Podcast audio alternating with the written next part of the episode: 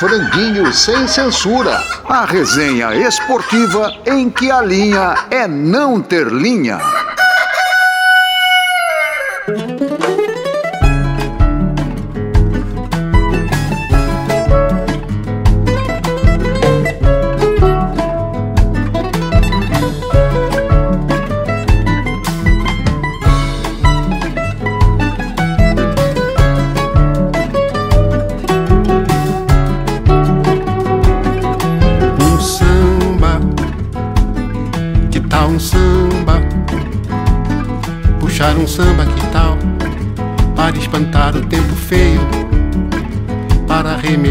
Estrago.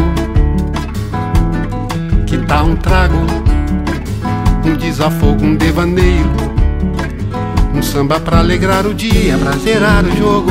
Coração pegando fogo e cabeça fria. Um samba com categoria, com calma. Cair no mar, lavar a alma. Tomar um banho de sal grosso, que tal? sair do fundo do poço, andar de boa, ver um batuque lá no cais do Valongo, dançar o jongo lá na Pedra do Sal, entrar na roda da Gamboa. Fazer um gol de bicicleta, dar de goleada Deitar na cama da amada e despertar a poeta Achar a rima que completa o estribilho. Hoje no Franguinho vamos reprisar duas entrevistas. uma com o paulistano e grande jornalista Ricardo Cocho e a outra com o carioca inglês ou inglês carioca, também grande jornalista, Tim Vickery. Franguinho Repórter, uma entrevista chapa quente. A palavra mordomia foi acrescentada ao nosso português coloquial por conta do nosso entrevistado de hoje, o repórter Ricardo Cocho. Vamos chamá-lo de repórter mesmo, a categoria mais nobre do jornalismo. Mordomia era um jargão burocrático significando as benesses que o cargo traz para o ocupante dele. No inverno de 1976, em plena ditadura, governo Geisel, Ricardo descobriu e publicou no jornal O Estado de São Paulo como se locupletavam ministros e outros funcionários de primeiro escalão em Brasília. Hoje é carne de vaca, mas estamos falando de centenas de quilos de filé mignon, lagosta, uísque escocês e outros itens que apenas imaginamos. Ricardo ganhou o prêmio ESSO de reportagem com isso. Ele está com 73 anos também passou pelo Jornal da República, Folha de São Paulo e foi assessor do presidente Lula. Único repórter a cobrir o último jogo de Garrincha, o São Paulino irredutível, Ricardo Cocho, está com a gente no Franguinho Sem Censura. Cocho, tudo bem? Prazer em falar com você, sou seu fã aqui, Alexandre Oliveira. E minha pergunta é rápida e direta. Você que é isento, né, entre aspas, quem jogou mais? O canhoteiro ou o Edu? Olha, meu amigo, é o seguinte: jornalista isento não existe. Se você encontrar algum que fala que é isento, é mentiroso.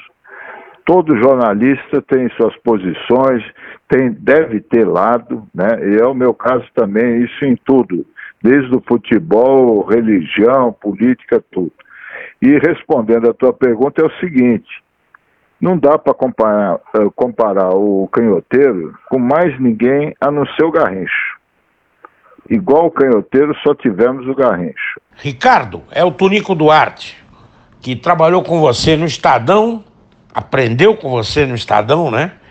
E depois no Jornal da República. O que, que te deixa mais indignado? O Ministério do Geisel, que te rendeu um prêmio ESSO em 76, com aqueles caras se locupletando, locupletando, desculpe, com, com o que ficou conhecido como mordomia, ou esse Ministério de Loucos do Mal do Jair Bolsonaro? Olha, não dá para comparar, não. Com todas as restrições ao governo militar né, do, do Ernesto Geisel, mas isso que está aí agora, essa quadrilha de dementes, né, de acelerados que nós temos nesse governo, não dá para comparar. sabe, eram mais qualificados os ministros do Geisel, sabe, eles sabiam falar português, eles, eles tinham um projeto de país, a grande diferença é essa, eles tinham um projeto de país. E esse governo não tem, eles têm um projeto de destruição do país. É um bando de alucinados, aloprados, que estão destruindo o país. Coach, prazer muito grande estar falando com você, é o Rogério Micheletti. E a minha pergunta é a seguinte: quando chegarmos em outubro, teremos um segundo turno? Olha, pelo cenário de hoje, não. Mas não dá para cravar isso num país como o nosso, com, sabe, com os políticos que nós temos, com os, sabe, não, não dá para cravar, né? Tudo indica que sim, que o Lula pode ganhar no primeiro turno. Mas eu, eu escrevi ontem, né, um, uma coluna no, no UOL dizendo isso, né? Agora se juntaram todos para bater no Lula né? E, e, com apoio de setores da mídia também. Né? Ontem o Estadão fez um editorial dando um roteiro para como derrotar o Lula. Né? Então vai ser uma guerra terrível. Eu não sei qual vai ser o resultado. Aí não é querer ficar em cima do muro, não, mas ninguém pode saber. Se fosse hoje a eleição, seria o Lula eleito no primeiro turno. Mas até outubro, muita coisa vai acontecer. Fala, Ricardo. Aqui é o Lito Cavalcante. Quanto tempo, hein? Ricardo, Brasília está infestada de militares. É, você acha que o Lula vai governar tranquilo se não mandar prender gente já na tarde da posse ou ele governa de qualquer jeito? Eu me lembro que quando começou o primeiro governo do Lula, que eu trabalhava com ele, me perguntavam isso, né? Por que, que o Lula não manda prender fulano, não manda prender esse aí, tem que prender, não sei o que e tal. Aí eu tentava explicar que presidente não manda prender ninguém, né? Presidente é, tem que administrar o país. Quem manda prender e soltar é juiz, delegado, né? É claro que para poder governar o país com mais calma, esse pessoal todo que está no governo Bolsonaro hoje tem que ser processado, né, julgado e, se for o caso, preso. Né? Seria melhor para o país. Mas isso não depende do presidente da República, depende da justiça. Ricardo, que prazer em falar com você, hein? Né? Não é todo dia, um dia disse isso para o Obdúlio Varela. A única vez que eu entrevistei, ele já estava velhinho lá é, em Montevidéu. Não é todo dia que a gente entrevista a história. E você é uma história do jornalismo e também da política desse país, por que não? Ricardo, mas falando de futebol agora. Ricardo, por que você acha que o São Paulo, campeão de 57, é o melhor tricolor de todos os tempos? No seu time não haveria lugar, por exemplo, para um Roberto Dias ou para um Pedro Rocha? Ah, no meu time ideal tem lugar para um monte de, de, Roberto Dias eu era ídolo dele, pô, o cara fantástico, Pedro Rocha e tantos outros, né? Mas se me pedem um time do São Paulo para falar, é o, o, time que eu lembro é de 1957. Não só porque era um timaço, né, que jogava muito futebol com Zizinho, Canhoteiro, Mauro, Desorde, Poi, grande goleiro, mas também porque foi o, o, último jogo que eu vi com meu pai, que morreu pouco tempo depois. Foi a decisão do campeonato entre o São Paulo e o Corinthians, no Pacaembu. São Paulo ganhou de 3 a 1 né? Aconteceu de tudo naquele jogo. Para mim é um jogo inesquecível. Foi a, a tarde das garrafadas, né? Uma guerra de garrafas ali, foi ali que proibiram garrafa nos estádios, né? E eu me lembro, eu tinha uns 10 anos, eu me perdi do meu pai, né? Que ele entrou no meio da briga e fui encontrar com ele muito tempo depois, ensanguentado, cara. Foi, foi uma tarde assim de um moleque, né, que, que não dá para esquecer. E aquele time, eu me lembro até hoje a escalação. Poi, Dessor de Mauro, Vitor, Dino e Riberto. Maurinho, Amauri, Gino, Zizinho e Canhoteiro. Foi um time fantástico. Nós tivemos outros grandes times no São Paulo, mas esse me marcou por, por esses motivos que eu te falei. Ricardo, por que, que a classe média, sobretudo a classe média paulistana, paulista, tem esse bode tremendo do PT, hein? Olha, isso aí é uma construção já tem bastante tempo, né, feita pela mídia de São Paulo, né, que é engraçado, porque no começo até o Estadão não, não combatia tanto o Lula tal, que não existia o PT ainda. Depois que o Lula criou o PT, ele virou inimigo de classe, né? E aí se fez campanha de todo tipo, as mais sórdidas que você pode imaginar. As fake news não são de agora. As fake news são da primeira campanha do Lula em 82, quando diziam que ele tinha casa no Morumbi, andava de helicóptero, mil mentiras, né?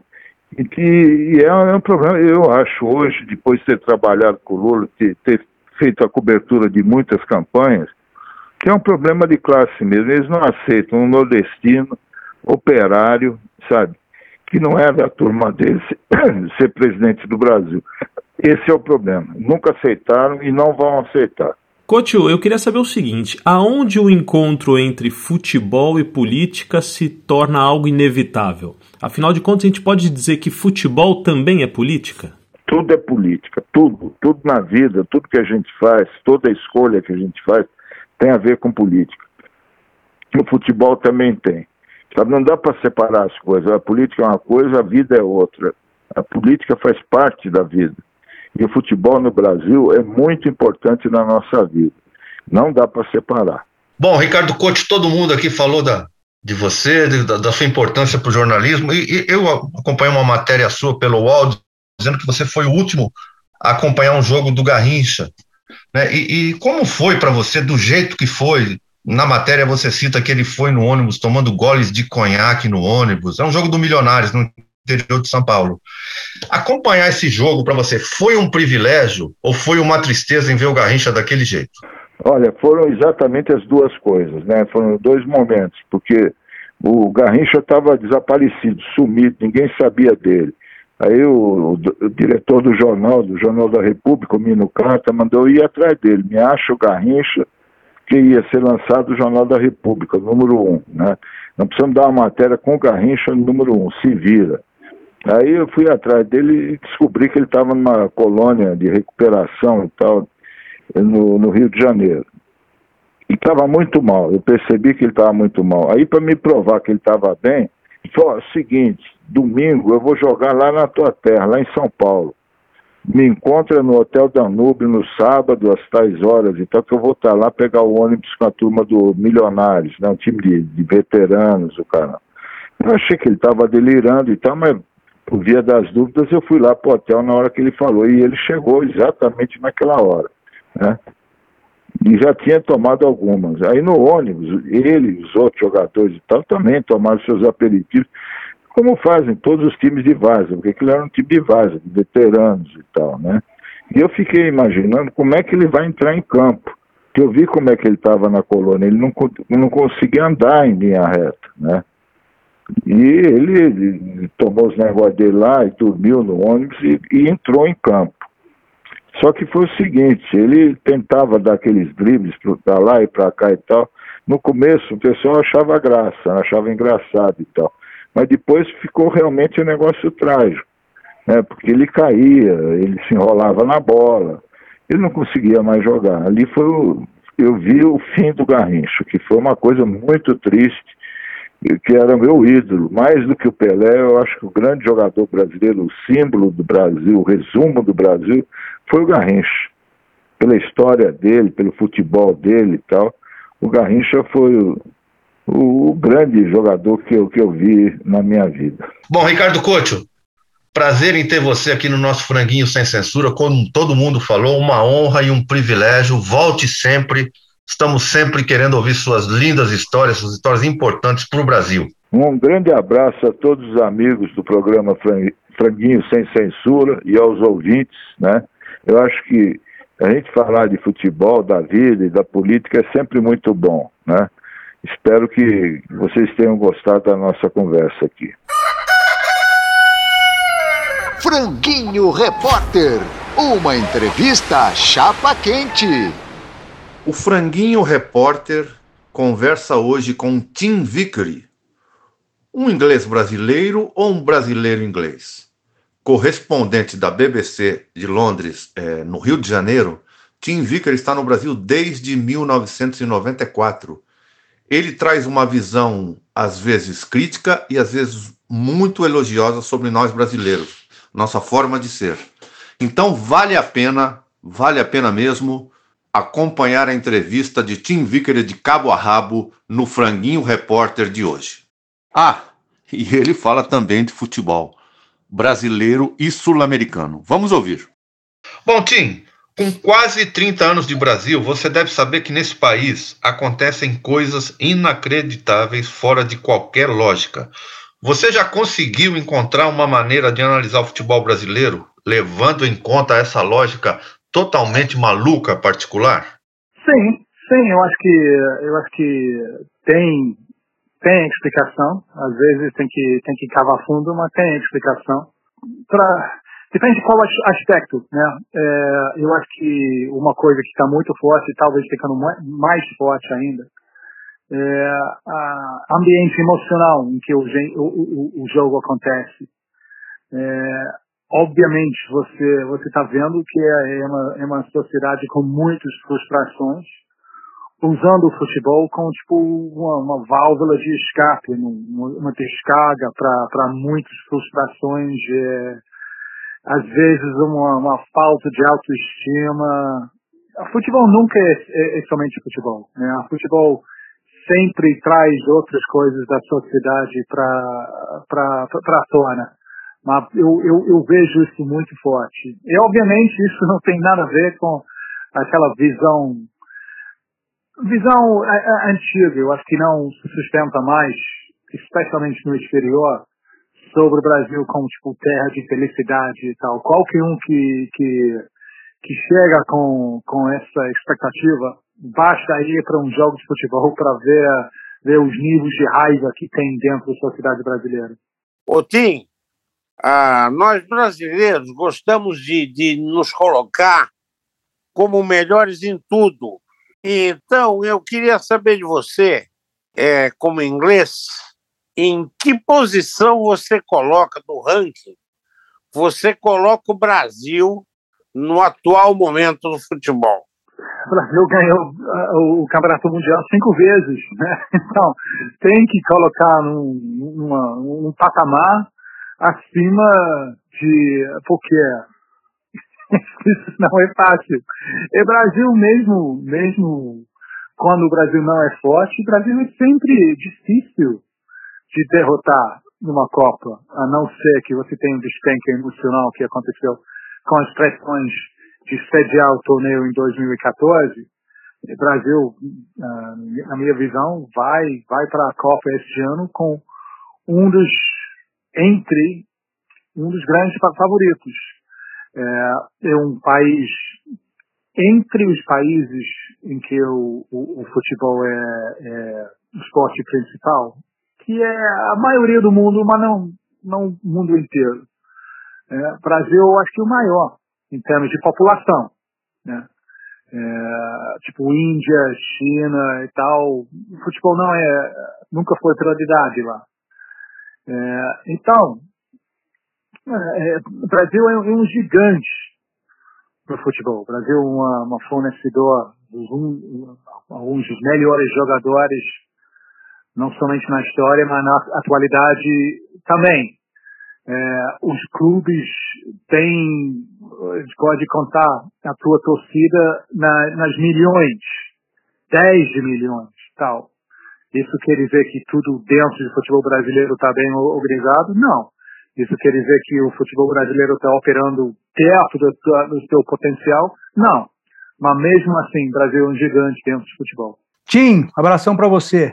Bom, você que está no Brasil desde 94, acompanhando a Libertadores da América, como poucos, na sua opinião, qual é o maior time do futebol sul-americano, Tim?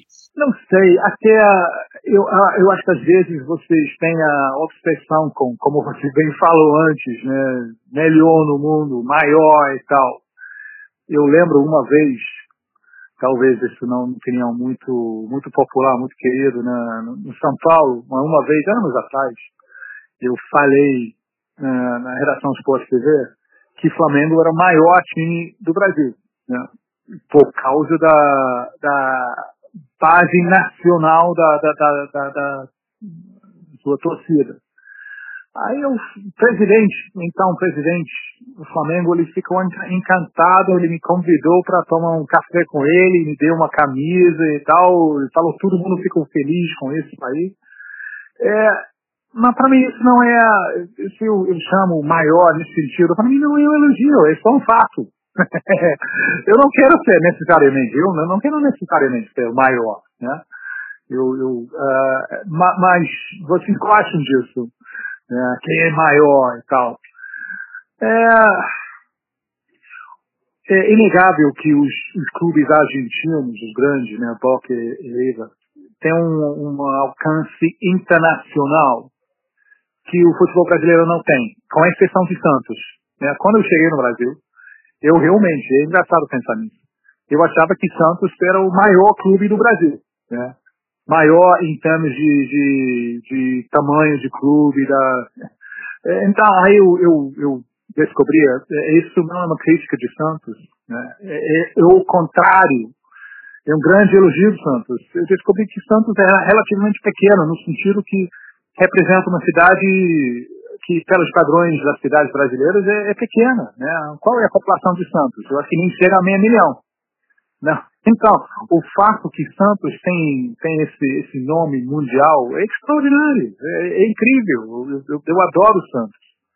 Estou procurando até, até hoje a camisa de, de, de Pelé de Santos, que a, a, réplica que eu tenho, uma, eu pedi, estou quase chorando so, so, sobre isso. Né?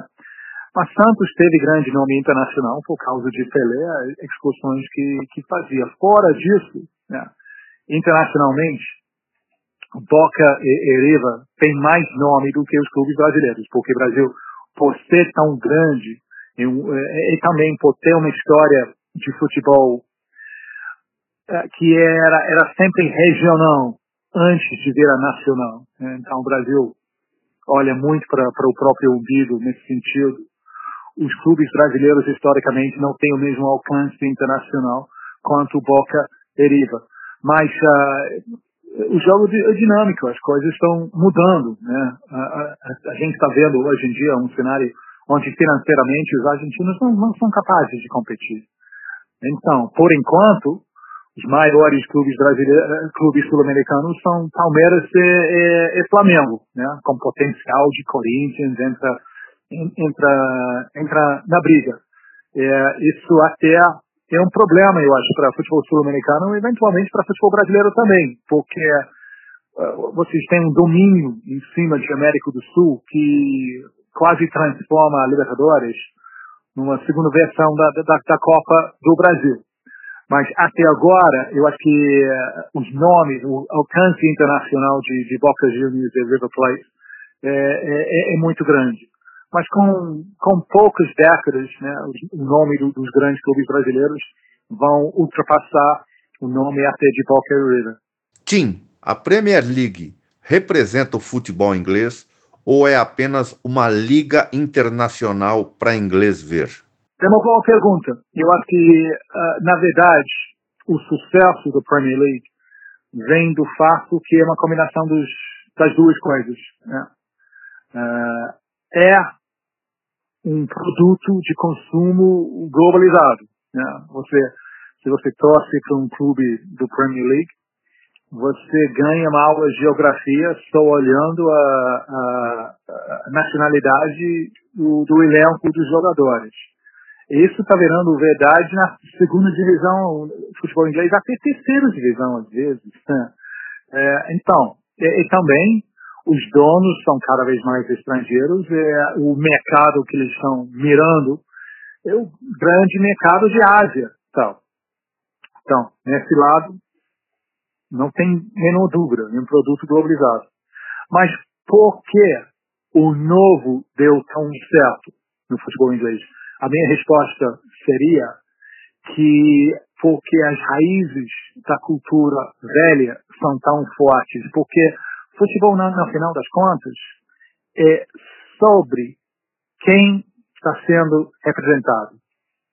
Se você tira isso, é só nossa pelada de fim de semana. Mas quem está sendo representado?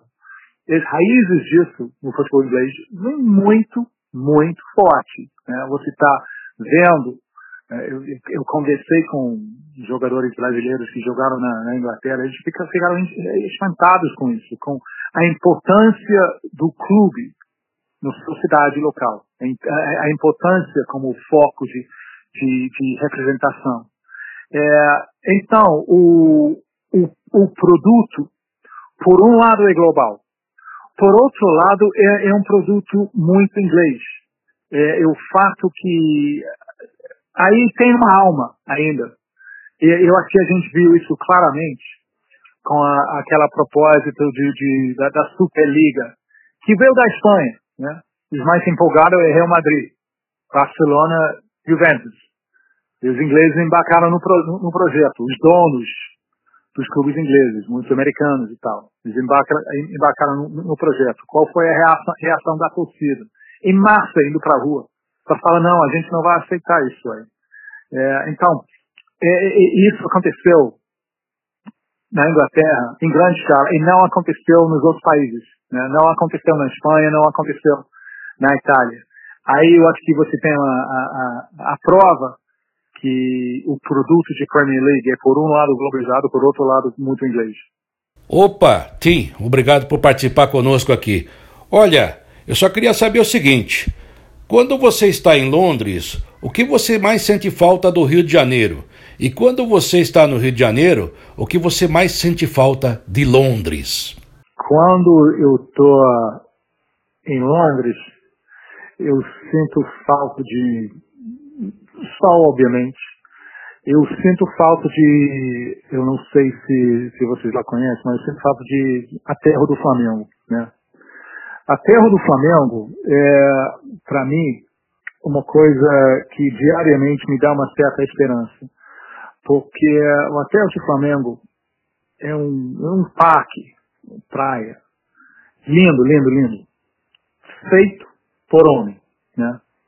é, isso me dá esperança para a humanidade, porque você está vendo onde humanidade foi lá mexer com natureza e até deixou as coisas melhores.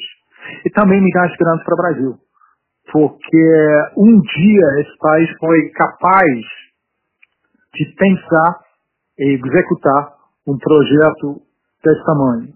E um projeto de ousadia, é um projeto totalmente democrático, aquele espaço que é muito bem utilizado por todos. Né?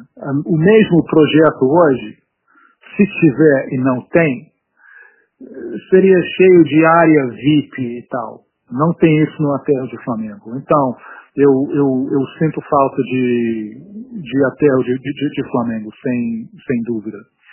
Quando estou aqui, eu estou aqui a maioria do tempo, bem, o, o meu país está passando por um momento ruim, é, coisas piores vêm para frente. Mas mesmo assim, eu sinto falta da, do espaço público, né, porque infelizmente a situação desastrosa da sociedade brasileira mina espaço público, né, espaço público está ameaçado pela insegurança, da, pela, pela desigualdade, pelo desastre social histórico do Brasil, é, é especialmente nos últimos quatro anos.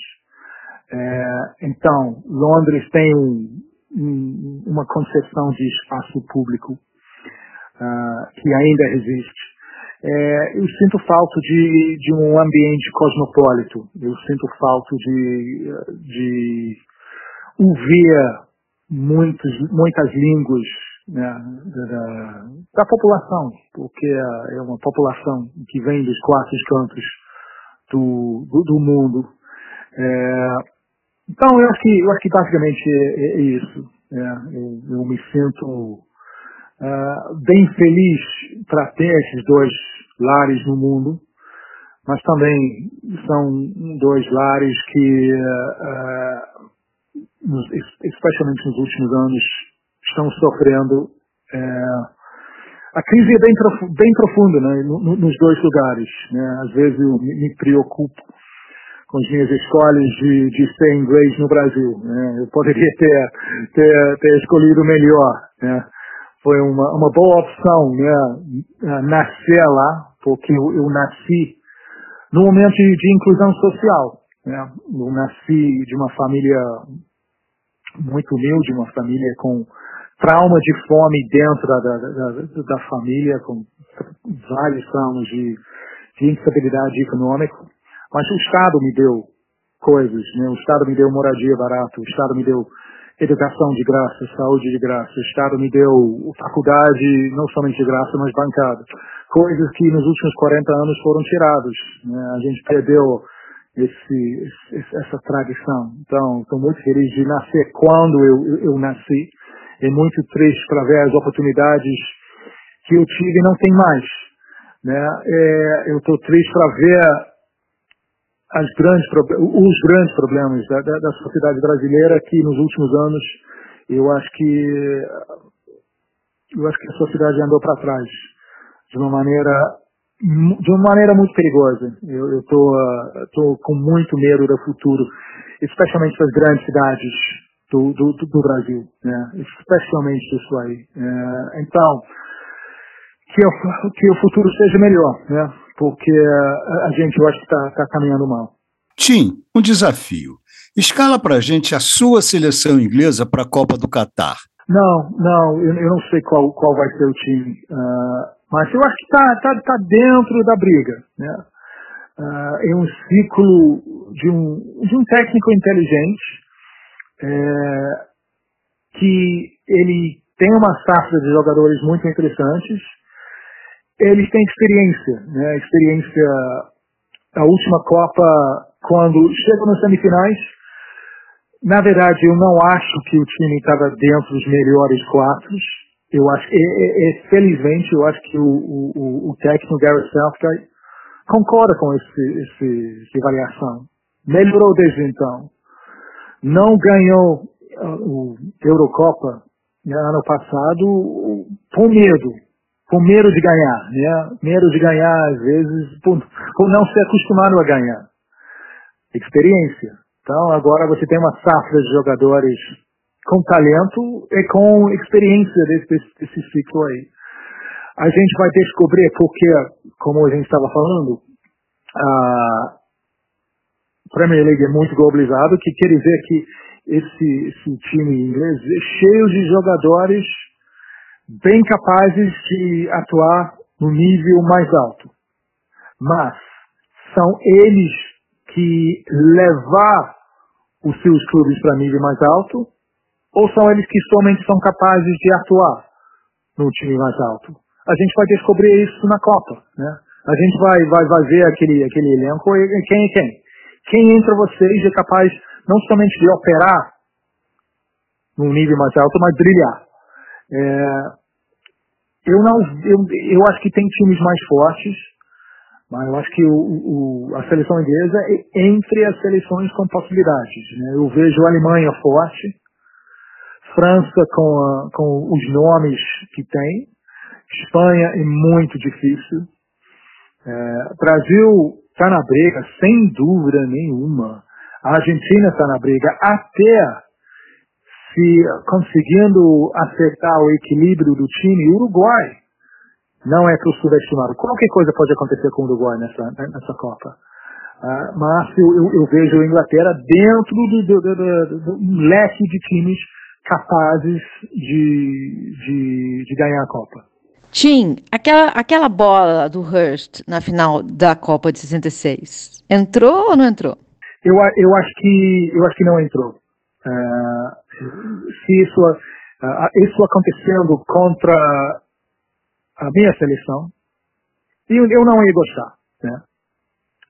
Uh, mas, muito se fala sobre esse, esse, lance e não, não se fala suficiente sobre o jogo.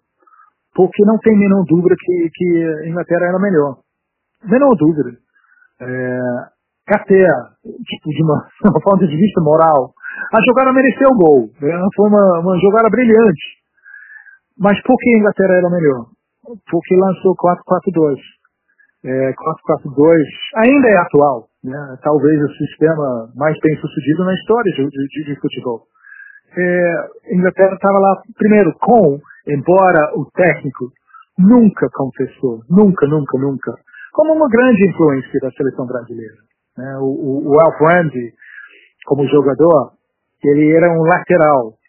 Lateral muito construtivo. Né? Ele não era rápido, mas ele era muito classudo. Ele foi para o Brasil duas vezes, uma vez com a seleção inglesa, outra vez com, com o clube. E ele, embora ele nunca confessou isso, ele, ele ficou fascinado com linha de quatro, que vocês eram tipo pioneiros de linha de quatro. Então ele adotou isso no futebol inglês, ele, ele ganhou o campeonato inglês com um time pequeno, Ipswich Town. Ele foi promovido da, da, segunda divisão para a primeira divisão e ganhou o campeonato no ano seguinte. Por quê? Porque ele lançou esse sistema novo com linha de quatro é, e também ele colocou um Zagalo nos dois lados. Né? O 4-4-2 dele tinha um Zagalo nos dois lados. Alan Bow no lado direito, o Martin Feitos no lado esquerdo, capazes de fazer o trabalho de ponta, né? esse gol polêmico do Jeff Hurst, é Alan Bow fazendo a função de ponta, de chegar na linha de fundo cruzando para o chute de, de Hurst. Mas Bow e Pacers, como o Zagallo, era também, eles também capazes de recuar, de recompor no meu campo e dar mais liberdade para o jogador uh, com mais talento que era que era Bobby Charlton. É, então, você olha, olha aquele jogo, você está vendo que, embora a seleção da Alemanha tenha virtudes, é, até individualmente na frente pode ser melhor. Mas coletivamente, a seleção inglesa era muito boa, porque com a influência brasileira, estava na frente, taticamente. Então, não entrando aquele, se, se aquele lance não, não virar gol, eu não tenho dúvida que ia chegar a outro gol de outra maneira, né? Porque a Inglaterra era, era melhor. Eu acho que provou isso naquele jogo contra a seleção brasileira, quatro anos mais tarde, né? Numa, num calor incrível de meio-dia de, de Guadalajara. É, porque aquele jogo, né, eu, eu conversei com muitos jogadores da seleção brasileira e eles sabem que ganhou a Copa naquele jogo contra, contra, contra, contra a Inglaterra. Então, para mim, não eu acho que uh, não foi gol, acho que não, não, não cruzou a linha, mas eu acho que a Inglaterra ganhou a Copa merecidamente, é, como perdeu merecidamente para o Brasil quatro, quatro anos depois, mas fazendo um grande jogo. Amigos, Tim Vickery hoje aqui no nosso, um sotaque inglês aqui no nosso Franguinho Repórter. Tim, como a gente fala para todo mundo, volte quando quiser e muito obrigado. Um grande abraço com calor de Rio de Janeiro no verão, para os ouvintes do franguinho sem censura. Censura jamais. Mas a cultura, tal uma beleza pura no fim da borrasca? Já depois de criar casca e perder a ternura, depois de muita bola fora da meta, de novo com a coluna ereta, que tal? Juntar os cacos e ir à luta, manter o rumo e a cadência Desconjurar a ignorância, que tal? Desmantelar a força bruta. Então que tal puxar um samba? Puxar um samba legal. Puxar um samba porreta. Depois de tanta mutreta. Depois de tanta cascata. Depois de tanta derrota. Depois de tanta demência e uma dor filha da puta que tal Puxar um samba Que tal um samba Um samba